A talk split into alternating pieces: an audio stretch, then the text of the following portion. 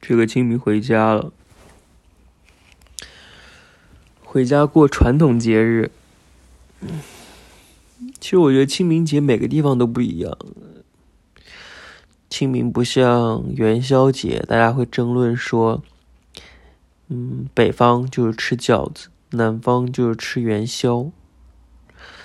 清明节好像谈论的比较少，前几个阶段出圈的比较多的就是，青团变成了一种网红的食物。然后我前几天还看到我朋友在微博上抱怨，说一点都不喜欢现在的这种网红青团。为什么？因为感觉特别没有味道。这个事儿我特别能理解。我觉得。因为我们这儿的青团，自己家里做的和外面买来的完全不一样。大家在外面买的那种青团呢，都是颜色是非常纯正的绿色，深墨绿这种。而我们这边的青团，你要制作的话，肯定是要去田里去摘那种只有在这种季节才有的一种野菜，然后把它给切碎。放到面团里面去揉，然后蒸出来的这种感觉呢，就是不是那种特别深绿的，是那种浅浅的绿，并且你在上面能够看到蔬菜纤维的，然后外面的里面的馅儿呢都是自己炒出来的，油多，特别香。所以，我我也是觉得，你如果脱离了这种这种形状、这种样子。你再去吃外面的这种网红青团，你不就是在吃一个糯米团子吗？你怎么能吃出清明的味道呢？一点都没有。然后这次清明，我在想一个事情啊，就大家有没有想过，如果说有一天你的家人都不在了，等你到了你父母那个年岁的时候，你要去操办一场。扫墓祭祖的这个事情，你知道有哪些习俗吗？你知道有些步骤要怎么做吗？你知道烧什么纸钱吗？知道在扫墓的时候有哪一些一定要做的事情和哪一些不能够做的事情吗？我觉得好像还蛮难的。然后就因为这个原因呢，我想了想。我们这边清明祭祖有什么特别的习俗？我就开始在幻想，嗯，有一天我爸妈都不在了，我要去给他们上香。但那个时候可能带着我的男朋友。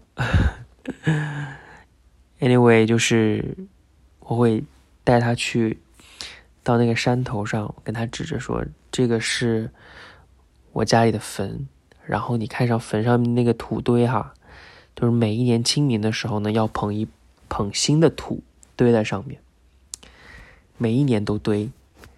你看现在这么高了，可能有五六层了吧，就说明我父母已经去世已经有五六年了。然后每堆上的一层土呢，这背后的意味着就是说，除了表示年数之外，还表示着你。节节高升，这种感觉，对，是这样的。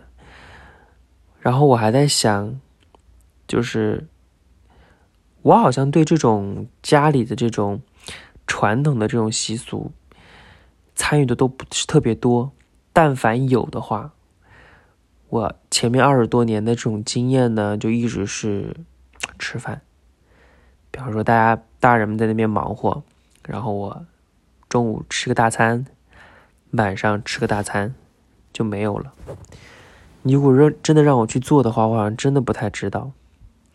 就比方说，你有想过，如果有一天你的父母去世了，你除了要忍受很沉重的悲伤，那你会不会操办一场葬礼呢？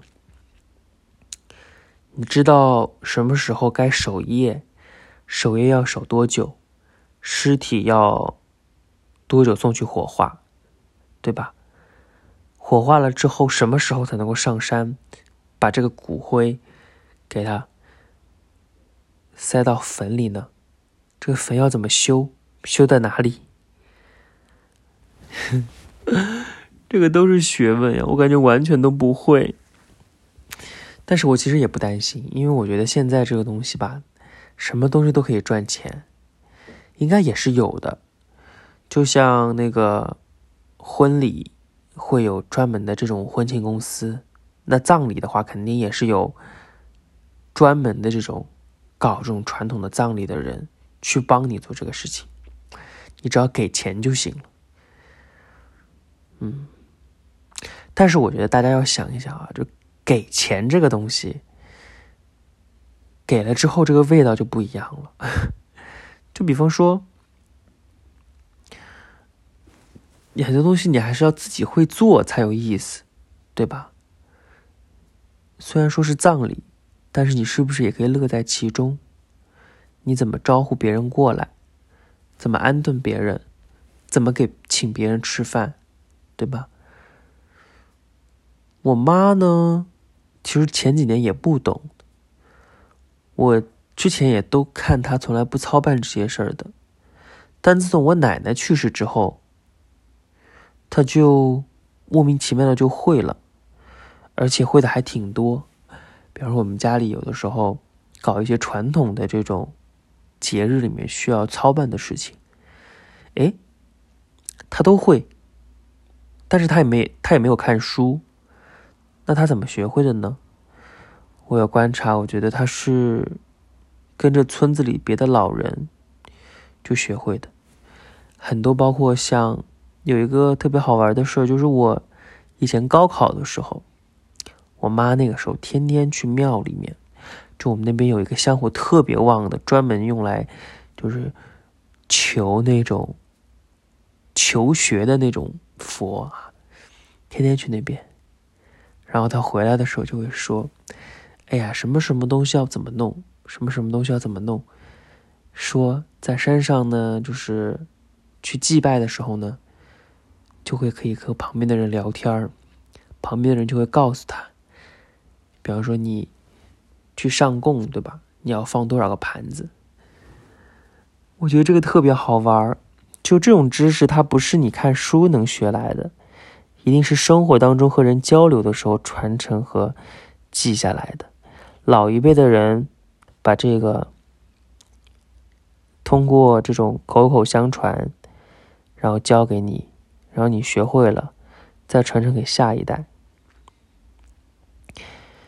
但是你们有没有想过，突然要是他们有一天突然没了，然后你没有时间去学这些东西，你会不会很慌乱呢？嗯，我觉得我会蛮慌乱的，而且我觉得现在的年轻人对这方面的其实是没有这方面的意识的。当然，大家本身也不处在那种天天有人去世的环境里面，所以你就不知道这些东西是怎么操作的。可以留个心眼看一看。看一看的话，你回家你就不会觉得无聊了，你就不会觉得每一次和家庭聚餐的时候，那些大人所做的事情都是没有意义的。万一有一天，你就要承担起这个角色了呢，对吧？